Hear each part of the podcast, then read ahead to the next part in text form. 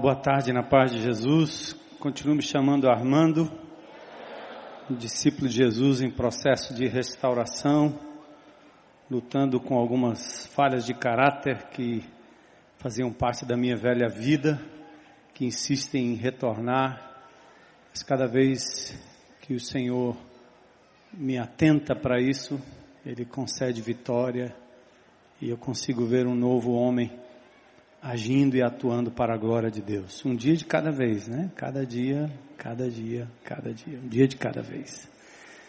Muito feliz de ter vocês aqui mais uma vez. Eu acabei de chegar lá do aterro com as minhas duas netinhas. Então estava lá fazendo meu papel de cidadão e ao mesmo tempo orar pelos nossos governantes, né?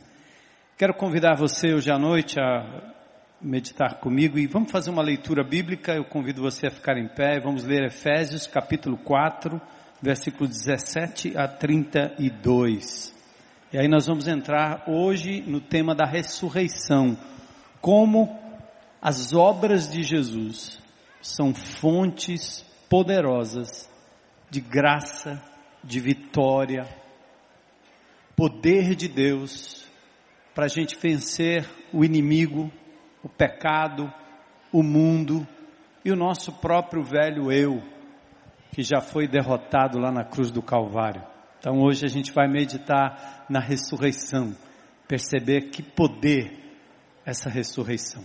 Mas quando a gente lê as epístolas de Paulo, o Novo Testamento, essa temática ela é recorrente, aparece várias vezes a ideia de quem nós éramos outrora e de quem nós somos agora em Cristo Jesus.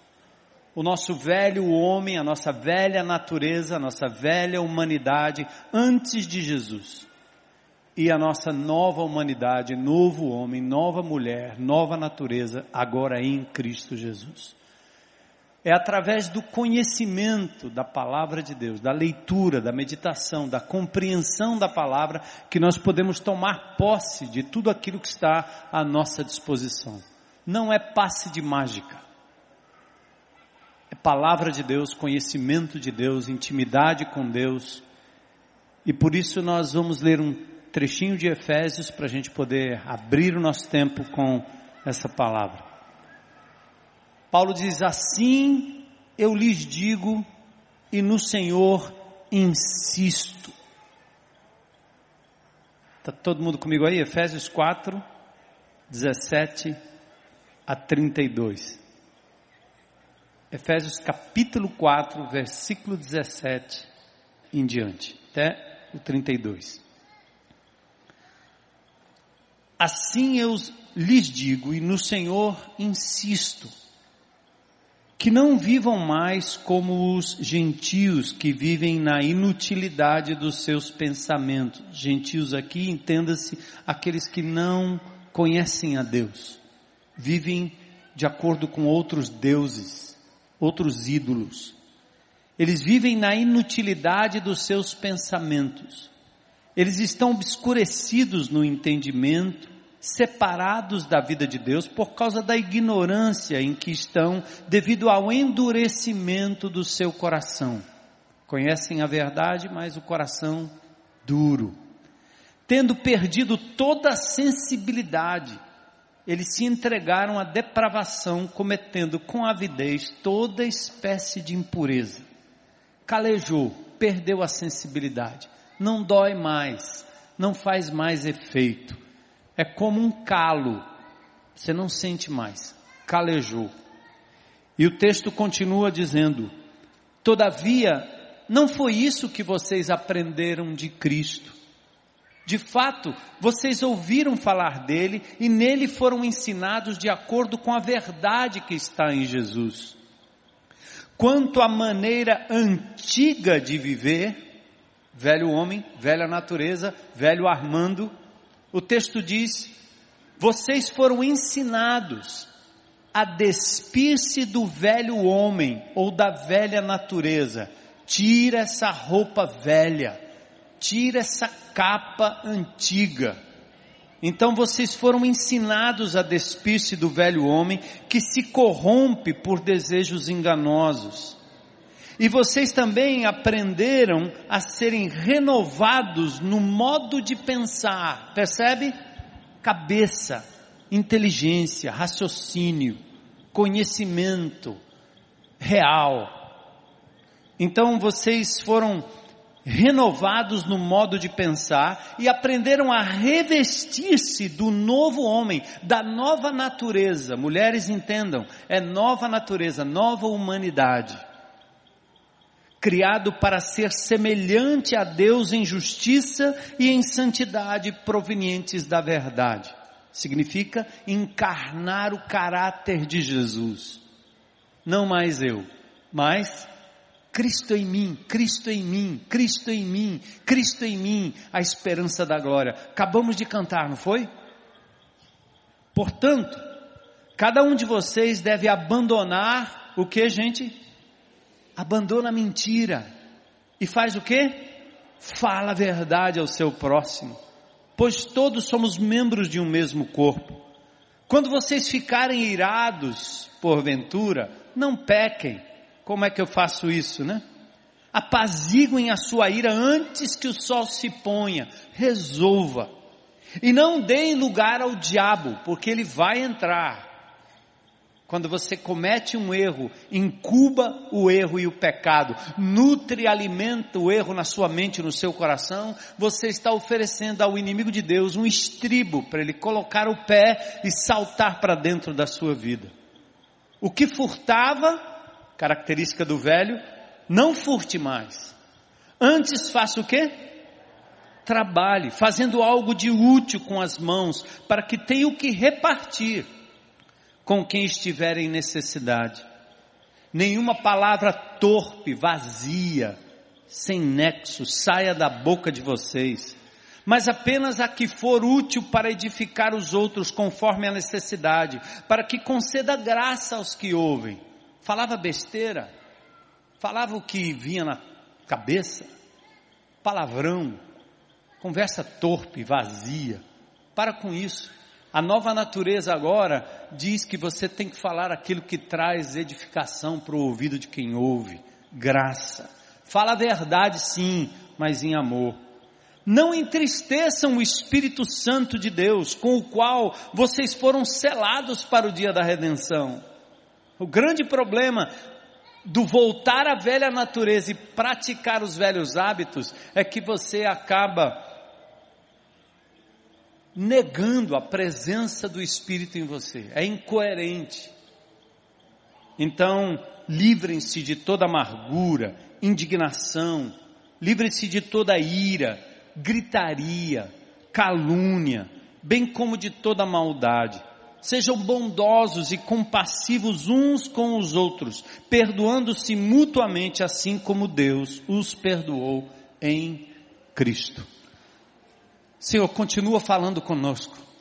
Que momento precioso de adoração ao Teu nome através de louvores, músicos, vocalistas, pessoal do som, tudo que foi preparado para a glória do Teu nome. Já nesse primeiro momento do culto, Senhor, não era difícil perceber a derrota do inimigo de Deus. Quando louvores são cantados em teu nome, como Davi, Senhor, ao tocar um instrumento, fez com que os demônios fugissem de Saul. Glórias ao teu nome. O Senhor já começou a obra de libertação quando hoje nos dispusemos a te buscar de todo o coração. E agora, Senhor, que abrimos a tua palavra, que discorremos acerca dela. Queremos que o teu Espírito complete a obra, mude o nosso ser, opere o milagre, Senhor, da restauração do nosso caráter. Continua cada dia fazendo-nos mais parecidos com o teu filho Jesus. E que isso seja feito, Senhor, não por medo da punição, não por pressão pastoral, não porque o irmão, a irmã, o pai, a polícia, o governante, seja quem for, esteja à espreita para nos condenar por qualquer erro, mas que possamos fazer isso, Senhor, a mudança do nosso caráter por amor ao teu filho Jesus. Por reconhecer que na cruz do Calvário ele pagou o preço, doeu nele aquilo que nós cometemos, Senhor, de erros aqui e agora. Portanto, Senhor, fala conosco hoje à noite acerca do poder da ressurreição, como falaste sobre o poder da crucificação. É o que nós pedimos em nome de Jesus. Amém. Amém. Glória a Deus. Podem sentar. Opa, não trouxe minha água.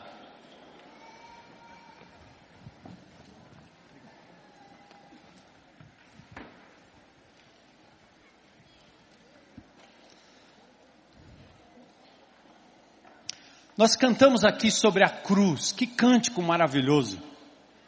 A cruz, aos pés da cruz. Eu quero só recordar com vocês dois princípios básicos para a gente rever aquilo que foi o texto de domingo passado. Se você é um discípulo de Jesus, você deve não apenas crer que ele existe, mas crer na sua pessoa, Deus que se fez gente, nas obras que ele fez em meu favor, em seu favor, saiba disso. Cada ato de Jesus aqui na terra, ele estava fazendo como seu substituto, como o meu substituto. Ele foi, ele deixou a sua glória, foi cantado aqui também, veio a este mundo andar como gente para mostrar como era possível vencer o inimigo, o mundo, o pecado. E tudo que ele fez, ele fez por nós, que não temos nenhuma capacidade de vencer o mundo, o pecado, o diabo, nós mesmos, pelas nossas próprias forças. Somos falidos. A sociedade que está tentando justiça, limpeza, honestidade, verdade na coisa pública, sem Cristo, eles não têm condições de fazer. Querem, até sabem como, foram ensinados talvez por ética de um parente, de um pai, de uma mãe, mas quando a oportunidade do roubo apareceu, o homem se manifestou. Eles fazem exatamente o que eu faria se estivesse no mesmo lugar sem Jesus no meu coração. Então Cristo adentra a história para mostrar que é possível não se corromper, que é possível amar incondicionalmente, que é possível cumprir toda a justiça no seu batismo, que é possível antecipar o reino futuro aqui e agora. E quando ele se deu na cruz do Calvário, ele provou que era possível começar uma nova humanidade e na cruz ele aí sim, em meu lugar, em seu lugar, ele fez duas coisas fundamentais. Primeiro, nos livrou da condenação do pecado. Grave isso. Nenhuma condenação há mais para os que estão em Cristo Jesus. A lei dada no Velho Testamento, ninguém foi capaz de cumpri-la 100%. E basta você atravessar um sinal vermelho, você já se torna infrator de trânsito. Você não precisa furar dez sinais, entrar dez vezes na contramão. Você não precisa uh, subir na calçada e estacionar no lugar errado mil vezes para ser um infrator. Basta uma infração. E nenhum de nós escapa à condenação divina que diz a alma que pecar, essa morrerá. A morte é uma espécie de condenação final, pior do que aquela que o juiz Sérgio Moro possa porventura dar aos seus julgados. A condenação do nosso erro é morte. Mas Jesus Cristo na cruz do Calvário, como ser humano, não tendo infringido a lei, mas cumprindo a lei por nós, ele se entregou para que eu e você pudéssemos ser livres, libertos da condenação do pecado. Amém, igreja? Nenhuma condenação há para os que estão em Cristo Jesus. Sabe uma forma de manipular pessoas como religioso? É simples. Sabe uma forma de pressionar pessoas a não fazer o que é errado? É assustá-las, dizendo assim: se você pecar, você cai. Se você pecar, Deus vai tirar de você a filiação. Se você errar, meu filho, vou te expulsar de casa, te deserdar e nunca mais você vai ser chamado pelo meu nome nem de meu filho. Aí você manipula as pessoas que ficam aqui na plateia ou em qualquer igreja, em qualquer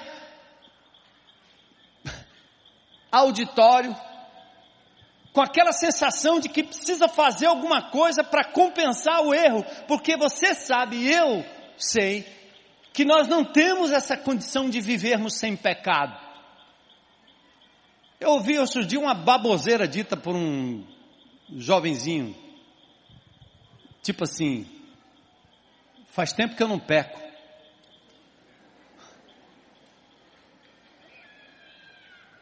É dessa turma aí de pseudo-teólogo. É desses caras que estão se achando, né?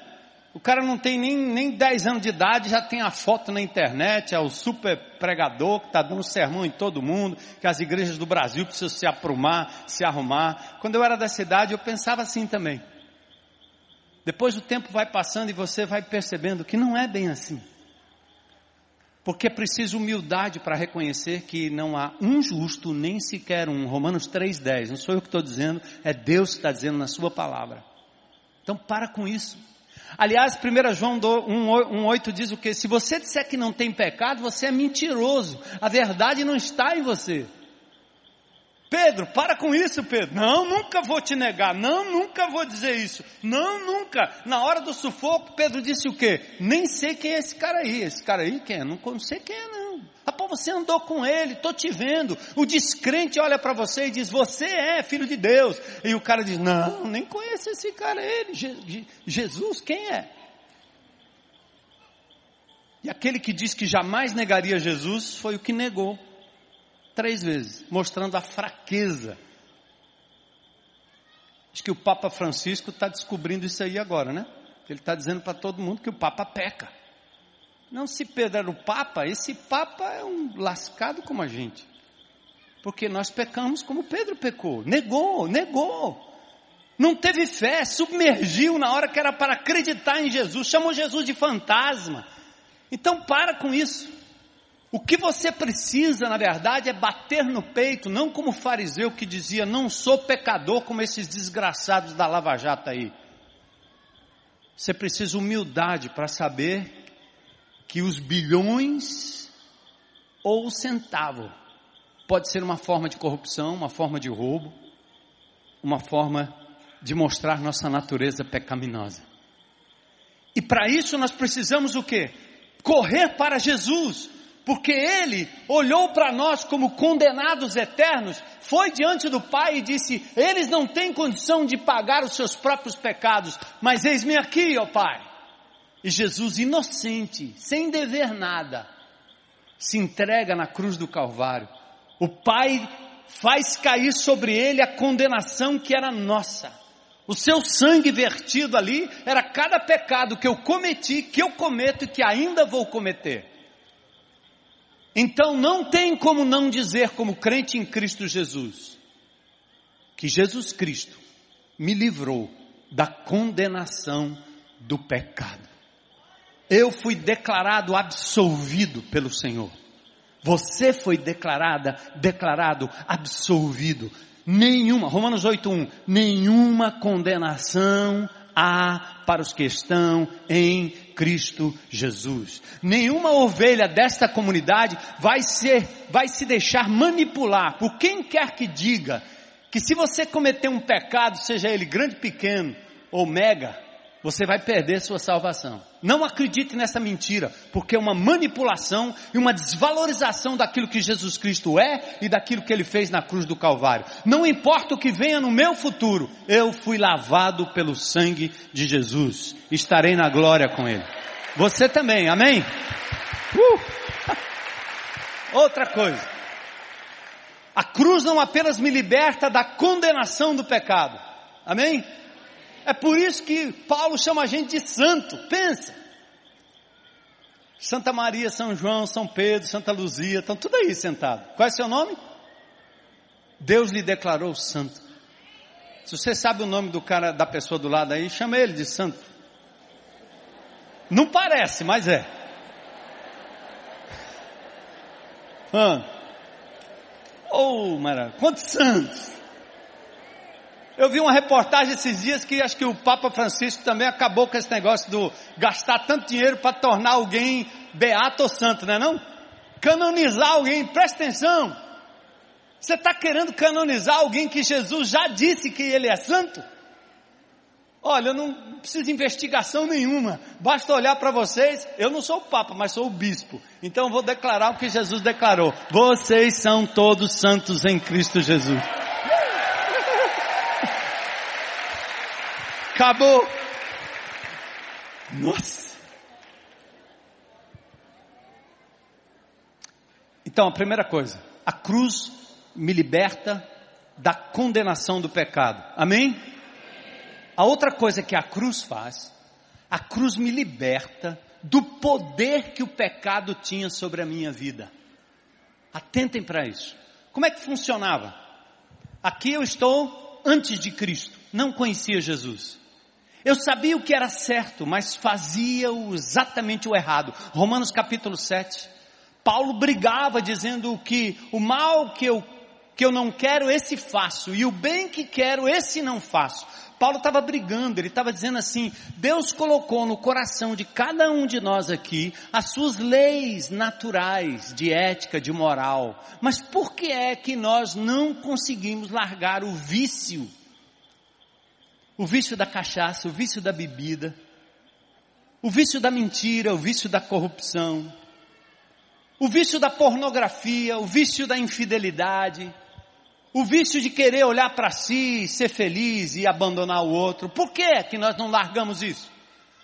Porque nós estamos debaixo do domínio do pecado, do domínio do inimigo de Deus. Eu quero eu gostaria, mas eu não consigo. Eu não tenho forças para romper. Quantos amigos meus que eu conheço são viciados, vão morrer fumando, vão morrer usando drogas, vão morrer com aquela loucura, porque eles sabem, eles querem, eles gostam, aliás, eles gostariam, mas eles não conseguem. Jesus Cristo, quando foi à cruz do Calvário, ele quebrou esse poder sobre a minha vida, sobre a sua vida. E agora você, como um novo homem, uma nova mulher, declarada santa, porque isso aqui é a sua carteirinha, certo? E você começa a andar e daqui a pouco aqueles mesmos desejos do passado, eles voltam. Mas agora, diferente, como hoje de manhã, quando eu saí para o racha, umas 5 horas da manhã, acordei às quatro e pouco, fui fazer meu, meu mapa e depois fui para um racha logo cedinho. O vovô saiu por aqui e foi correndo. No caminho, eu já fui dizendo, Senhor, em nome de Jesus, me liberta da vontade que eu tenho de quebrar a perna do cara que me acerta. E hoje de manhã eu levei duas cabeçadas e umas três caneladas. Cinco incidentes. Mas eu fiquei tão feliz no final. Porque o cara me deu uma cabeçada, depois de novo me deu outra cabeçada. E eu dei um abraço nele. Meu irmão, que maravilha, minha cabeça. Não tinha sentimento ruim. Eu procurei e não achei. Porque o velho Armando teria feito loucuras, mas agora em Cristo Jesus, eu achei que eu ia voltar a pensar a mesma coisa, pedir socorro para o meu Senhor. E quando eu olhei para a cruz do Calvário e adiantei em obediência, dizendo: Senhor, livra-me desse velho eu aí, o Senhor me deu a vitória. Simples. Atentem aí, eu não estou dizendo que eu sou bonzinho, que você jogar bola comigo vai ter problema. Pode ter problema, né? Eu estou dizendo que ainda essas coisas estão conosco até o dia em que na glória do Senhor esse corpo corruptível for transformado para um corpo incorruptível. A corruptibilidade será revestida finalmente da incorruptibilidade. E lá nos céus, no novo céu, na nova terra, não haverá nem pranto nem dor e o pecado já não mais existirá. Mas, a, aleluia! Até a glória a Deus. Você gostou dessa lá do final, né? Pode aplaudir, é isso aí. Ufa! Mas nós temos que, nós, nós temos que ser, ser, ser vitoriosos agora. E há provisão divina. Então a cruz me liberta da com condenação do pecado, mas a cruz também me liberta do poder do pecado. Então hoje eu posso dizer, Senhor, eu posso resistir, como o Senhor Jesus resistiu quando o diabo tentou no deserto. E como é que ele resistiu? Usando a palavra de Deus, dizendo: está escrito. Não pela minha mãe, não pelo meu pai, não pelo guarda de trânsito, não pela minha esposa, não pelo meu pastor, não pelos meus amigos, não porque eu tenho medo de alguma coisa, mas em nome do meu Senhor Jesus, eu estou dizendo não à prostituição, não à impureza, não ao site pornográfico, não ao sentimento de ira. Transforma-me, Senhor não é assim? Muita gente olha para você e diz assim: esse cara mudou, eu não acredito. Eu ouço depoimentos assim. O cara disse assim: rapaz, outro dia eu fui visitar a sua igreja, cheguei lá, olhei, aquele, eu vi um cara lá que eu digo: não, não, não, não, não, não é possível. Esse cara. E aí ele diz assim: e sabe de uma coisa? Depois eu encontrei-me com ele, ele está totalmente mudado. Eu não acredito que é aquele camarada, mas não pode ser aquele mesmo cara. O que, que houve? Foi livre da condenação do pecado e aprendeu a ser livre do poder do pecado. Amém? Agora a ressurreição. O que, que a ressurreição faz? A ressurreição é a capacitação de que necessitamos para obedecer a Deus e tomarmos posse das virtudes cristãs. O caráter de Cristo, ele pode fazer parte do meu cotidiano, da minha vida, das minhas escolhas, porque Jesus ressuscitou dentre os mortos. O exemplo é mais ou menos assim: um paralítico. Existe uma doença terrível, que é a poliomielite. Paralisa um dos membros inferiores de uma criança e caracteriza ou é caracterizada pela perda da força muscular. Esse vírus paralisante é o chamado polivírus, que se aloja no intestino. Então a criança nasce com, ou aliás, contrai um vírus, se aloja no intestino e vai paralisando. Terrível. Transmitindo ou transportando isso para o mundo espiritual, o vírus paralisante é o pecado. A cruz elimina o poder do vírus mas a ressurreição devolve à criança, devolve a você a capacidade de andar de novo. Jesus, quando curou aquele paralítico, ele não apenas o livrou da paralisia, cruz, mas ele disse: toma o teu leito e, toma o teu leito e anda. Lázaro estava morto. Ele não só conclama Lázaro à vida, o poder da cruz que derrotou a morte, mas ele diz: Lázaro, vem para fora. Significa que aquele homem deitado, talvez lá no seu túmulo inerte, pensando assim: não, eu não sei como é que ele pensou, né? Mas ele deve ter aberto seus olhos e dito assim: o quê? Eu morri. O que, que eu estou vendo aqui? Aí Jesus disse: desata ele. E depois ele diz: vem para fora.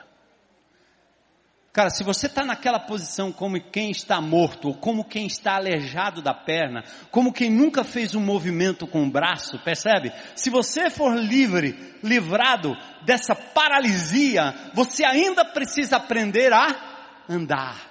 Fisioterapia. Lázaro se levanta e diz: Eu não acredito. O poder da ressurreição é exatamente isso. É a capacidade que Deus nos dá para praticarmos agora o que é certo, o que é bom. A verdade não, a mentira não tem mais domínio, mas eu preciso aprender a falar a verdade. Eu vivia traindo minha família, minha esposa, com outras mulheres, com amantes. Agora que eu me entreguei a Jesus e fui liberto pelo poder da cruz do Calvário, daquele domínio da infidelidade, eu preciso voltar para casa e poder olhar para minha esposa de novo e dizer: aqui está a minha fonte de prazer, aqui está a minha amada, aqui está a minha companheira, aqui está alguém a quem eu devo valorizar e ser fiel. É um aprendizado. Tem gente que nem sabe mais como fazer. É ou não é? É no poder da ressurreição que essa capacidade chega. Então, eu vou dar aqui para vocês a chave do poder. O culto de libertação, o culto do poder, não é aquele que leva você a um barulho enorme, a proclamação de palavras de ordem. Não é isso. Isso emocionalmente é um placebo. Isso faz você se sentir poderoso. Você bate o pé, você bate a mão, você proclama, você declara, você profetiza, você fica vendo coisa, você entra em transe, igual os caras que ficam tomando o santo daime.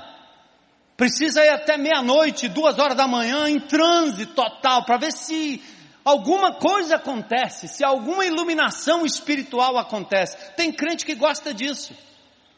Se tocar o órgão aqui, por 10 minutos num tom, e eu começar a orar aqui, a gente entra em transe já já.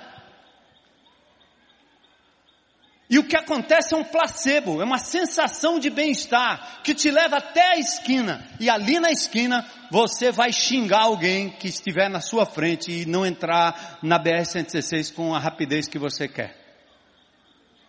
Por isso que o crente vive de igreja em igreja, de culto em culto, tem a igreja da hora, a igreja da vez, o milagreiro da hora, o milagreiro da vez, e ele se esquece que o poder não está no homem, nem na igreja, nem no culto, nem na emoção, nem no sentimento, nem quem grita, nem quem decreta. O poder está na pessoa do Senhor Jesus Cristo, na Sua palavra e naquilo que Ele fez por nós. Simples assim. E aí a chave, sabe qual é a chave? E por que o povo não gosta? Eu continuo dizendo, como eu digo, disse essa semana na reunião, eu não entendo por que, que o povo volta. Porque a ordem aqui é o seguinte, é o que Deus está dizendo, obediência é a chave. E ninguém quer obedecer. Ninguém quer gastar tempo conhecendo o Senhor para deixar que Ele adentre o seu caráter dia a dia. Ninguém quer o esforço. Todo mundo quer o pódio, o louro, o resultado, a bênção. Mas poucos entendem que como aquele capitão Naamã, ele precisava entrar naquele rio e se banhar sete vezes ou a lepra não seria curada. É preciso obediência. E obediência é uma escolha. Levanta-te, pega a sua maca e vai. Jesus foi exemplo de obediência. Em Hebreus no capítulo 5 diz que ele aprendeu obediência por aquilo que sofreu. Embora Jesus fosse perfeito homem, ele demonstrou que a salvação é um ato de obediência e submissão, para que nós, pela obediência, também possamos ser aperfeiçoados nele. Aliás, segundo Tessalonicenses 1:8 diz que os desobedientes trarão sobre si juízo divino. Quem ama obedece. Quem ama obedece. Aliás, João 14:15 diz: "Se vocês me amam, vocês obedecerão aos meus mandamentos." Paulo enfatizou que o segredo do crescimento espiritual está na prática da obediência. Eu quero dar para você quatro pilares da obediência. Quatro pilares da obediência. Isso aqui está ampliado em todo o Novo Testamento. Primeiro, despoje-se do velho homem, tire essa velha roupa, rejeita isso concretamente na sua vida. E noje-se. Fui jogar bola hoje de manhã de novo, né? Aí eu venho aqui, tomo um banho rápido, pego minhas meias, minhas coisas, coloco num saco, ponho dentro do carro. Quando eu volto lá dois minutos depois, está um cheiro insuportável. Eu chego em casa, digo, meu amor, me perdoa aí. Eu preciso me livrar dessa roupa. Quero não. Jamais vou colocar essa roupa de novo. É roupa não, é uma meia. É o pé, sei lá o que é. Eu lavo. Aí já vem gente me dar o tal do tênis pé, ou coisa assim, né não? Não é não, é o suor mesmo, tá certo? Coisa normal. Mas você não usa de novo. Você se despe, você tira. Então o que Jesus está dizendo aqui, por obediência ao seu Senhor, que por você morreu na cruz e que te deu poder para se livrar da velha roupa, amigos, vamos decidir obedecer ao Senhor. Eu paro, Senhor, eu quero parar. Se eu roubei alguém, eu devolvo quadruplicado, lembra? A decisão do publicano então a obediência é chave na vida cristã. Despoje-se do velho homem. Nós lemos em Efésios 4. Depois, o outro pilar é revista-se do novo. Tem que colocar a roupa nova. Tem que encher a mente das coisas de Deus. Tem que deixar a sua mente ser renovada pelo Espírito. Santifica-os na verdade. A tua palavra é a verdade. Deixa a palavra de Deus entrar na sua vida. Medita nela de dia e de noite. Reprogramação. Linguística, neurológica, chame do nome que você queira chamar. Mas a palavra de Deus diz que é renovação da mente. Então, se dispa, vamos nos despir do velho, das velhas práticas, das velhas manias. E sabe, no CR, celebrando a restauração, vá lá, você faz um inventário da sua roupa velha. É suja, é nojenta, é pornográfica, é imoral, é viciante, é viciada. Eu como tudo que vem. Eu como porque o gosto é bom, não porque faz bem. né? Eu paro, eu fumo por causa disso, eu tomo cachaça porque eu tomo cerveja porque é normal, todo mundo toma, então vamos tomar todo mundo aqui numa roda, é 5, é 10, é 20, é 30, e aí entra palavrão pelo meio, a música é a mais doida possível, não tem problema, se é isso aí amigo, faz um inventáriozinho, compartilha com alguém e diz, Senhor eu quero me livrar disso, ajuda-me Senhor. Aí depois você vai ter que se revestir de uma nova prática ter, ter alegria sem cachaça, ficar feliz sem baseado, experimentar um high in the sky, ficar doidão, porque está cheio do Espírito, cheio da palavra, cheio do louvor, cheio de coisas como eu estava ali sentado, dá vontade de subir, ser arrebatado por cânticos espirituais que entram no coração da gente. Não é não, igreja? Cara, não foi nem um baseadozinho, nem uma carreirinha, nem um cigarrinho, nem um vinhozinho. Dois, três, quatro, né, que não é um vinhozinho, né? Dois, três, quatro, cinco, a garrafa, aí o cara vai. Que é para ficar alegre. Como assim? Essa é a finalidade? É só desse jeito que você consegue? É o filme pornográfico que tem que te inspirar a ter sexo com a sua esposa da forma limpa?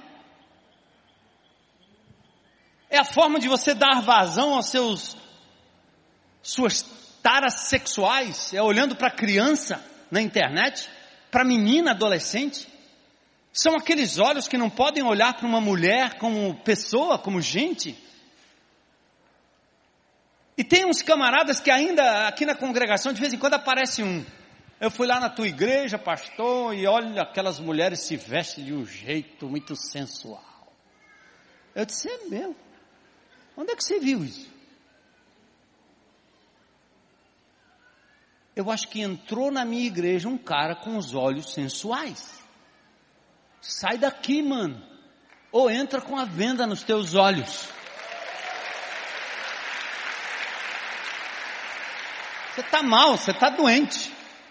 Que pode ter uma mulher ou outra, ou sei lá, um milhão, não quero saber.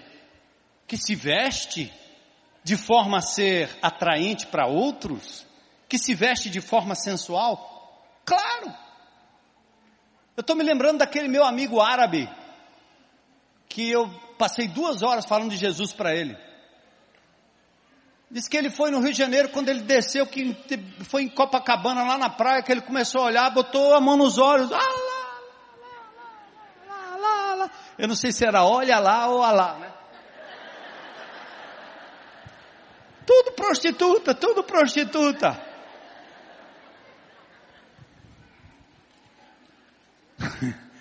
Eu acho que se ele estiver me ouvindo, ele não vai entender português. Cabra safado ser humano. É ou não é? Ser humano. Malicia qualquer coisa. Se ele olhar para uma criança, ele malicia. Então ele precisa ter o poder de Jesus na vida dele, como você e eu precisamos para coisas pequenas, mas que são erros, vícios, contumazes do nosso passado, e pedir que o poder da cruz nos livre disso e que o Senhor nos dê o poder da ressurreição para olhar para as pessoas com os olhos puros, como Jesus olharia. Aprenda a despojar-se, aprenda a revestir-se, aprenda a resistir, resista. Lembra de Pedro, 1 Pedro 5,9? O texto diz o quê? 5,8, né? 8, 9. Apegai-vos, pois, a Deus, mas resisti ao diabo e ele fugirá de vós. Olha aí. Não venha com essa de querer resistir ao diabo sem primeiro se apegar a Deus. Você vai levar um couro dele. Eu me lembro uma vez num local uma pessoa endemoniada e a gente estava lá orando, orando, orando e era um demônio do nome A, nome B, nome C, nome D, nome H e aí vai, vai, vai. Alguém curiosamente entrou na sala porque estava achando aquele negócio tão diferente, né? Parecia um filme, O Exorcista. É, um cara gosta, né? Espetáculo. Tem gente que gosta, queria ter espetáculo aqui. Rapaz, aquela minha igreja, ninguém expulsa demônio. Sabe por quê? quando esse louvor é erigido ao Senhor, o demônio não chega, ele não passa lá do portão, ele não entra.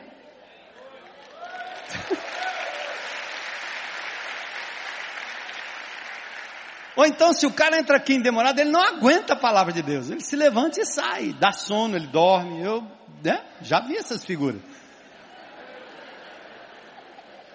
Mas não é sono de cansado, porque tem irmão vigia, né? O cara vem direto. Certo?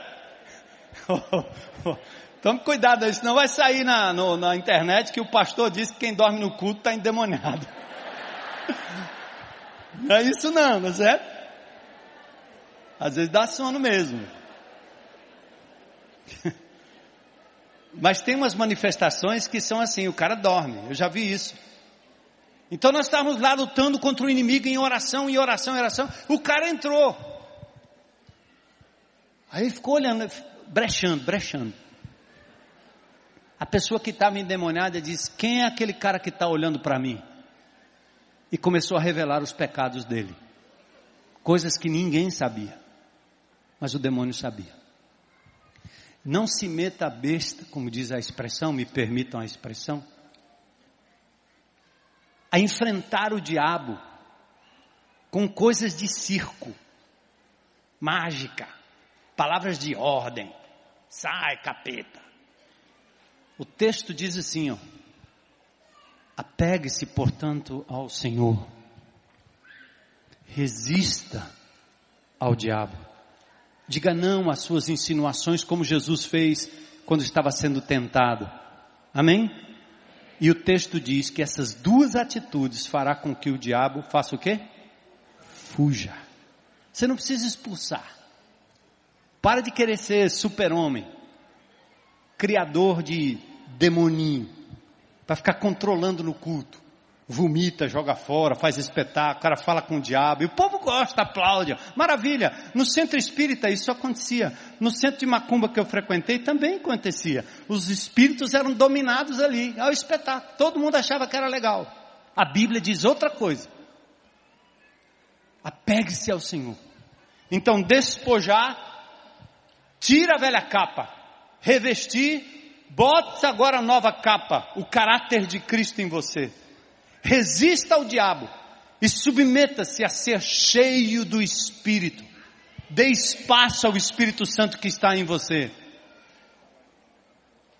E Paulo diz em Efésios 5,18: Não vos embriagueis com vinho em que há briga, contenda. O que, que ele está dizendo? Quando o cara toma uma, toma duas, toma três, ele fica alegre, aí ele fica dominado pelo álcool, tá certo? Pouquinho ou muito. Não estou censurando quem bebe, não. Eu estou dizendo do efeito que a bebida tem em você. Você toma uma, toma duas, logo fica alegre. Quando a gente era menino, tomava uma, tomava duas, para tirar a menina para dançar, porque tinha vergonha. Então o camarada, quando bebe uma, bebe duas, ele fica todo corajoso.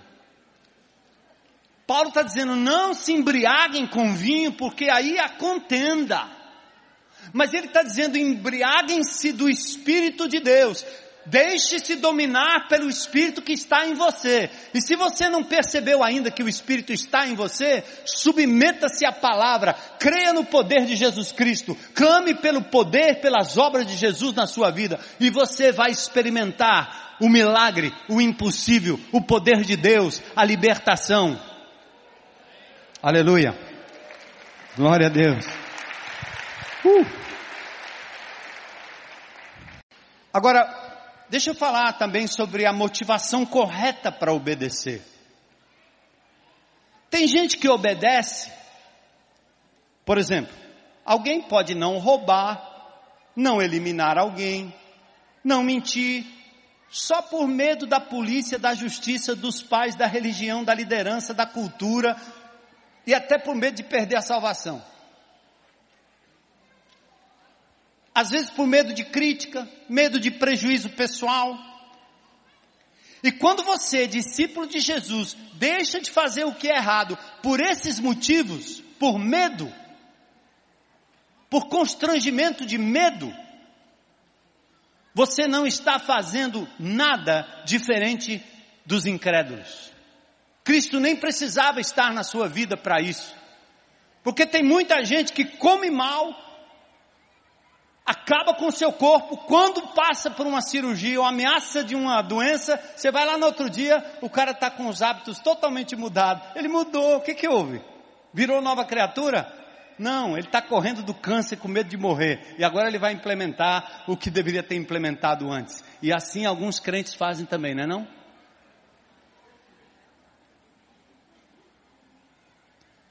O que entra por aqui tem que glorificar o nome do Senhor Jesus Cristo. E o motivo não é medo. O motivo não é estética. O motivo é outro. A nossa motivação deve brotar de um relacionamento com a pessoa de Jesus Cristo, incluindo o que ele fez e em obediência ao que ele diz, não por causa da cultura. 1 Coríntios 10, 31. Seja comer seja beber, ou qualquer outra coisa fazer, faça tudo para a glória de Deus. Atenta, irmão. É por isso que essa coisa do encontro com Deus é tão preciosa. Sabe por quê? Porque é o que vocês cantaram aqui, o que nós cantamos. Deus no meu dormir, Deus no meu acordar, é Deus comigo todo o tempo. É Deus na internet, é Deus no hotel. É Deus em casa, é Deus no trânsito. É Deus na hora que eu vou comer, na hora que eu vou dormir, é Deus no meu lazer. É Deus quando eu lavo os pratos, é Deus quando eu limpo a casa, é Deus quando eu sirvo, é Deus quando eu comando alguma coisa. É trazer Jesus para dentro da minha vida. Cristo em mim, a esperança da glória. Então eu devo obedecer não por medo, mas por amor. Por que, que eu ainda tendo a liberdade de pecar amanhã e ser perdoado, eu não vou pecar? Por quê? Com medo de perder a salvação? Isso é baixo demais. É por amor. Eu sempre quis que as minhas filhas, embora fossem disciplinadas e foram disciplinadas quando eram bem pequenininhas, mas que elas me obedecessem porque me amavam. O pai que era capaz de abraçar, o mesmo pai que era capaz de repreender e disciplinar, e ainda assim capaz de manter o amor delas por mim a ponto de obedecer por amor. Meu, meus pais me amaram tanto, e apesar de eu ter sido tão danado, como diz, e a palavra danado diz que é uma palavra feia, né? Mas eu fui isso mesmo, até que Jesus me libertou da danação. Aí eu não sou não fui mais danado. Mas uma coisa que não me fez entrar para o mundo do crime, embora andasse com a garrucha de dois canos no meu, no meu, no meu bolso aqui, na minha cintura, embora passasse bem pertinho da casa de detenção, embora tivesse andado com os marginais lá da Zona Norte, por amor aos meus pais, mesmo não sendo evangélico, eu fui capaz de dizer: eu só vou até aqui, eu não posso continuar. E eu voltava para casa para abraçar minha mãe e meu pai e chorava abraçado com eles. Eles não sabiam o que estava rolando, mas eu, fui, eu cheguei perto de destruir a minha vida de vez. Sabe o que, que me levou para casa? O amor do meu pai, o amor da minha mãe. Não tem cristianismo sem relacionamento pessoal com Jesus. Ou você o ama de todo o coração, e ele vai ser o poder para você frear a loucura que você está prestes a cometer, ou estava prestes a cometer, ou o medo não vai adiantar. Livra por um tempo, mas você volta de novo atrás. Aliás, deixa eu dizer outra coisa sobre obediência. Muita gente acha que o cristianismo é restritivo, que Deus é um estraga prazer. Eu pensava assim quando eu era descrente. A Heloísa, minha esposa, irmãzinha, cabelão, saia lá embaixo, não usava nada. Esse povo é doido. Eles estão querendo que eu pare de fumar, de beber, de brincar, de transar, de tudo isso aí. Vou nada. Quero nada com esses caras. Os descrentes acham que o Evangelho é um bando de regras que eles estão dizendo, eu não estou afim de cumprir, por isso eu não vou. Não é não? Hã? Sabe quem são os culpados disso? Nós. Sabe por quê? Quando a gente se aproxima de um descrente, a gente olha para ele e diz: esse desgraçado tem que tirar essa tatuagem horrível. Esse cabelo dele aí. Tem que tirar essa bandana da cabeça aí. Essa descrente tem que mudar a roupa dela. Arrume a roupa para você chegar lá na igreja. Arrume. Essa tatuagem está fedendo, está che tá mal cheiroso. Esse palavreado, esse trejeito tem que mudar. Esse cigarro, não menino, isso não. Aí você fica dizendo regras e regras e mandamentos e mandamentos, quando o cara tem que ser apresentado não aos mandamentos, mas a uma pessoa. Você tem que dizer para ele: vem cá, cara. Você está aí na sua doideira, né? Eu vou te apresentar alguém que te ama do jeito que você está, e vai te abraçar, e vai te amar, e vai andar com você, e vai te ajudar a sair dessa loucura aí. Vem comigo, vem na minha igreja, pelado, sem roupa, tatuado, se ele pudesse entrar aqui sem ser censurado por ninguém, que olhasse torto, porque a pessoa não está enquadrada nos padrões de regras, vocês precisam saber em nome de Jesus. Sabe por que o Velho Testamento é cheio de regrinhas? Não, não, não, não, não. No Novo Testamento também tem não, não, não, não, não. Sabe o que é isso aí? São as cercas de Deus. Para você poder brincar entre as cercas e ser feliz. Mandamentos são parâmetros divinos para você não se arrebentar. A nossa sociedade deixa tudo tão solto, tão sem regras, tão sem normas, que é como se alguém comprasse um, um apartamento no décimo andar e pedisse ao construtor, por favor, eu tenho criança de dois anos, três anos, quatro anos, eu quero um apartamento sem parede. Você compraria algo assim, sem parede? Quem iria cair? As crianças e provavelmente você. Sem parede. O que é parede? Parede é restrição de liberdade. Põe a parede para quê? Para que a criança não caia. Deus dá regras para o povo de Israel. Deus deu regras para nós. Ele deu regras para que a gente não se arrebentasse. Mas Ele está dizendo aqui no meu cercado, meus filhos, a felicidade, a pleno prazer, a satisfação, a contentamento, a amor, a diversão, a tudo isso, pleno prazer. Mas a obediência não deve ser em função das regras, mas é em amor por amor ao Senhor que nos amou acima de tudo. 1 João 2, 15 17, não amem o mundo nem as coisas que nele há. Se vocês amam o mundo, não amam o Deus, o Pai. Nada que é deste mundo vem do Pai. Os maus desejos da natureza humana, a vontade de ter o que agrada aos olhos, o orgulho pelas coisas da vida, tudo não vem do Pai, mas vem do mundo. Então não é suficiente refrear o mal, você precisa aprender a fazer o bem. A crucificação nos ensina a dizer não para o erro, não para o pecado, a ressurreição nos dá poder para fazermos o que é certo. A crucificação me ajuda a não mentir mais. Porque o pecado da mentira não tem mais domínio sobre mim, a não ser que eu queira. O crente quando mente, ele mente porque quer, é por escolha. Não é porque ele não consegue parar de mentir, porque o poder de Jesus Cristo e da sua crucificação é capaz de me livrar do poder da mentira. Eu posso dizer não para a mentira. Mas o crente precisa não só aprender a parar de mentir, mas pela ressurreição, pela nova vida que nós temos em Cristo Jesus, eu agora posso praticar falar a verdade, como uma fisioterapia do meu novo homem, como um aprendizado diário até que Jesus venha. Eu posso, por obediência, deliberadamente, praticar as boas obras. A ressurreição é isso. O novo nascimento indica que nós temos uma nova natureza capaz de dizer não à velha e sim à nova. O que somos em Cristo indica mudança radical. Vivemos para Deus. Pertencemos a um outro marido. Romanos 7:1.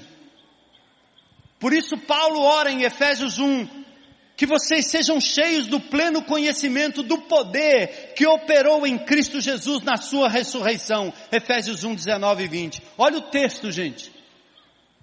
E Paulo dizia em Gálatas, em, em Filipenses 3:10, o que eu mais quero, o que eu mais anelo é conhecer o poder da ressurreição e ser achado em Cristo.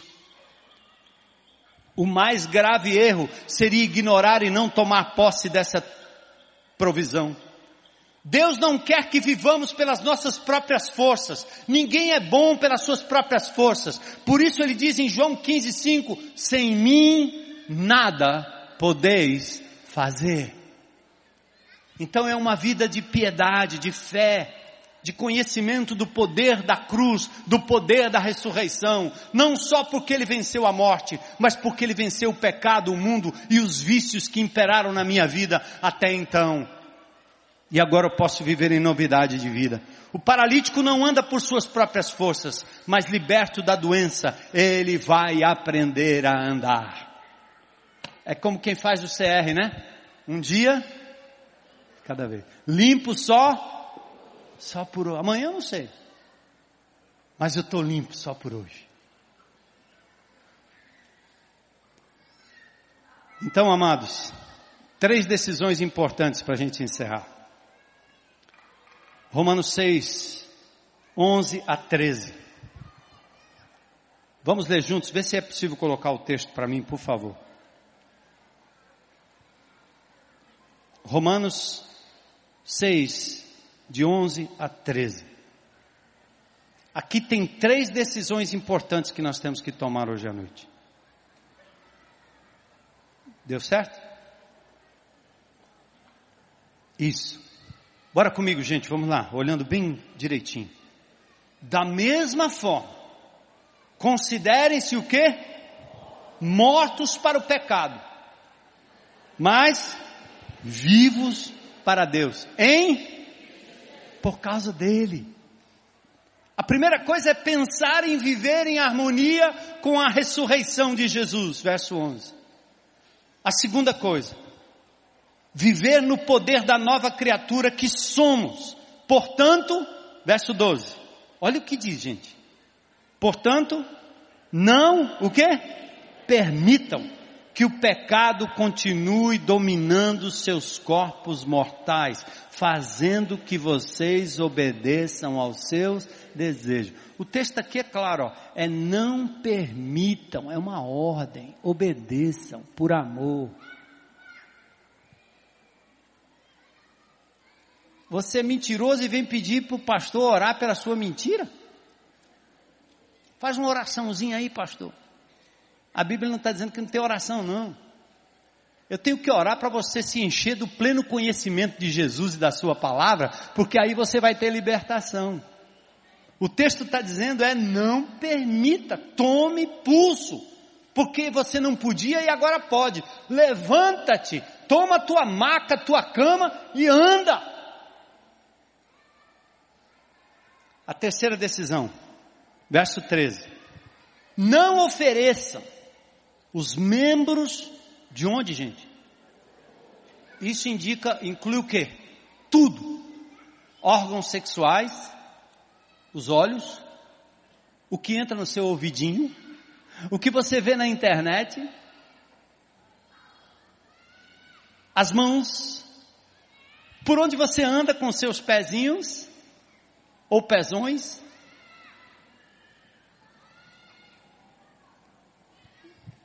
Fica no texto aí. Não ofereçam. Não ofereçam, que você pode oferecer. É um culto, é uma oferta. Não ofereça o corpo de vocês ao pecado como instrumentos de. Antes ofereçam-se a quem? Como quem?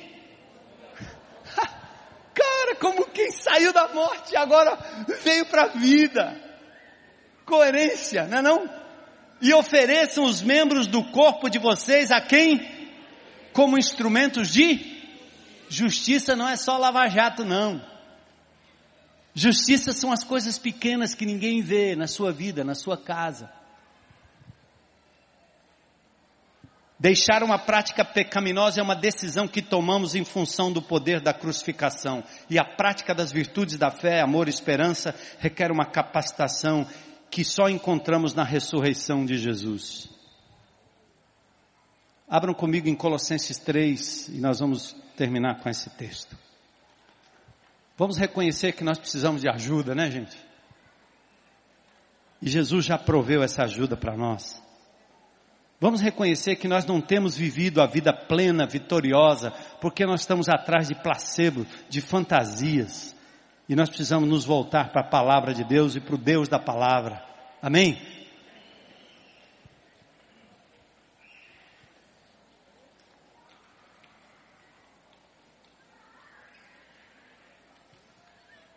Vamos reconhecer que Jesus é a nossa provisão única e suficiente. Não é igreja, não é pastor, é Jesus. Não é o irmão, não é o profeta, é Jesus e vamos tomar posse da vitória pela prática das virtudes. Vamos comigo. Colossenses capítulo 3, versículos 1 até o verso 10. Tá aí? Oba! Meditando, gente, meditando, tá bom? Se nada do que o pastor falou serviu, fica aí, palavra de Deus. Portanto, ah, depois de tudo, já que vocês, o quê? Você ressuscitou? Tá com cara não. O que, que ele está dizendo? O que Jesus fez, quando ele morreu, ele morreu por você. Historicamente, o teu velho homem morreu. Quando ele ressuscitou, você ressuscitou com ele. É dito como se já tivesse acontecido. Então, já que vocês ressuscitaram com Cristo, Procurem o quê? As coisas que são do alto. Onde Cristo está onde? Sentado à direita de Deus, vitorioso, poderoso.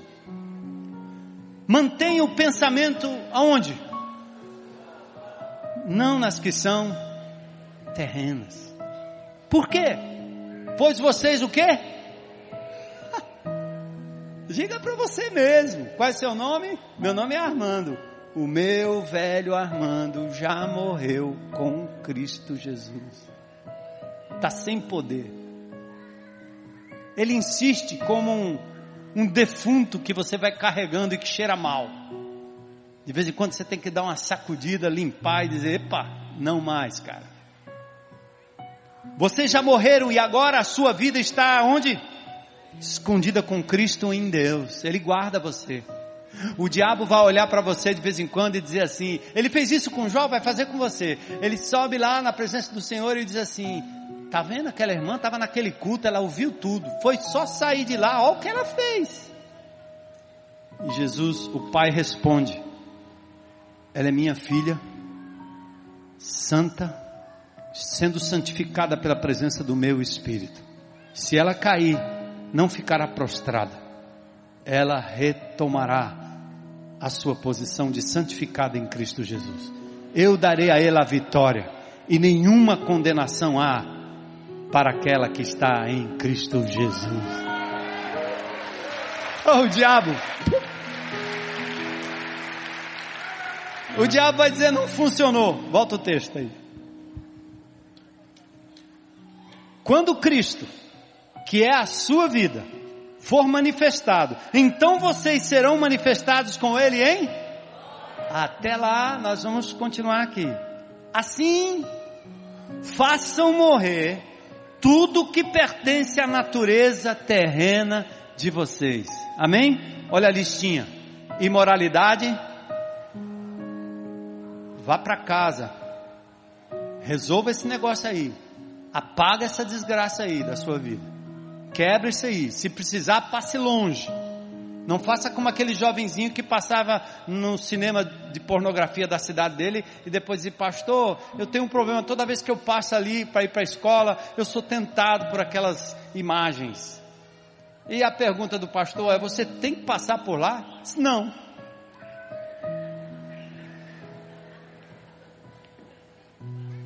Você tem que olhar, tem que entrar no site, tem que ver, tem que ter essas coisas. Detona, deleta. Então, imoralidade sexual, impureza, paixão, desejos maus e ganância, que é idolatria. É por causa dessas coisas que vem a ira de Deus sobre os que vivem aonde? Não são sobre os que não oram, não pregam, não servem. A, conversa aqui é outra. A conversa aqui é obediência, certo? Fala que o teu servo ouve. Eu me submeto, Senhor. As quais vocês praticaram quando? No passado. A palavra que a gente usou aqui é outrora. Quando vocês costumavam viver nelas. Mas aí, agora. Lembra? Outrora e agora abandonem todas essas coisas. A listinha. Primeiro, quem tem esse problema aí? Não precisa levantar a mão. Indignação. Maldade. Maledicência, aquele que fala mal do irmão, fala mal da igreja, fala mal do pastor, fala mal de todo mundo. Ele faz churrasco de todo mundo. Fique longe dessas pessoas. Aqueles que falam contra a igreja de Jesus, vão ter de Jesus a recompensa. Peça misericórdia e afaste-se desses. Por mais podre que fosse uma igreja de Jesus, ainda é a igreja de Jesus, composta por pessoas salvas e lavadas pelo seu sangue, como a igreja de Corinto, uma igreja horrível, cheia de pecados, e a palavra de Deus chama eles, 1 Coríntios 1, 27, vós sois o corpo de Cristo. Não abra sua boca, para falar mal da igreja de Jesus, nem do povo de Deus. Maledicência, tira.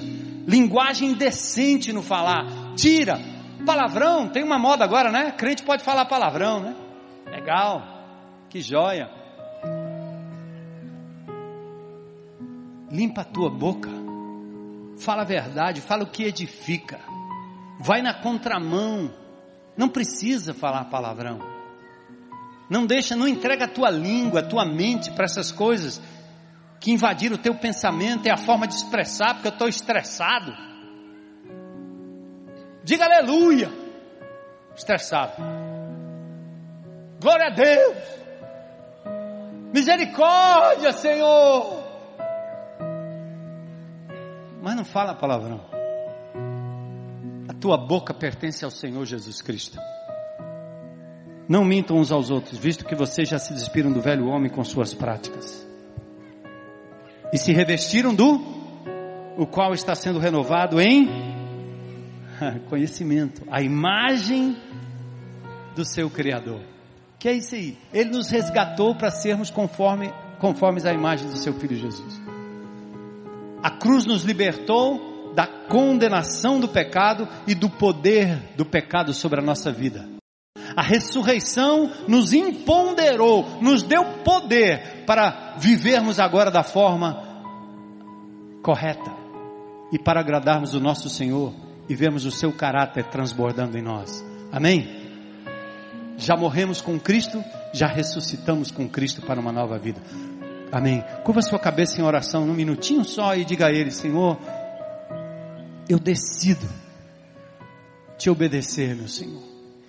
Não por medo, não por constrangimento do perigo, da doença, Deus é tão maravilhoso que às vezes permite certas adversidades para você obedecer, porque Ele sabe que ainda é o melhor para você, mas não espere, seja obediente voluntariamente, diga a Ele, diga Senhor, eu, eu não te conhecia, ponto de aprender a tomar posse da vitória, hoje eu decido deixar, aí você pode nomear as coisas, fazer um inventário moral e decido praticar aquilo que é certo, que é correto na tua presença. Ajuda-me, Senhor. Eu creio no poder da tua ressurreição. Enquanto o povo de Deus está orando, santos em Cristo Jesus, talvez haja alguém aqui hoje à noite que gostaria de começar de novo, já se vê dominado pelo erro, por coisas que foram aqui mencionadas, sem poder para se libertar, se liberar dessas coisas. Hoje, você talvez gostaria de dar um grito dizendo: Eu preciso do socorro de Jesus, Senhor e Salvador. Tem alguém aqui hoje à noite que gostaria de fazer essa decisão, entregando sua vida a Cristo Jesus para viver uma nova vida em novidade de vida? Levanta sua mão aí. Eu não vejo daqui. Glória a Deus. Glória a Deus. Deus te abençoe. Mais alguém hoje à noite? É o meu dia, minha hora. Quero entregar minha vida a Jesus hoje, hoje. Deixar que Ele me ajude a vencer essas lutas que eu tenho enfrentado ao longo de tanto tempo. Mais alguém? Glória a Deus, glória a Deus, glória a Deus, glória a Deus, glória a Deus. Vamos ficar em pé e vamos adorar ao Senhor nesse final de culto, orando aquilo que nós já lemos, ouvimos, e você que entregou sua vida a Jesus, venha, venha até aqui à frente. Nós temos pessoas que gostariam de orar por você, com você. Aleluia.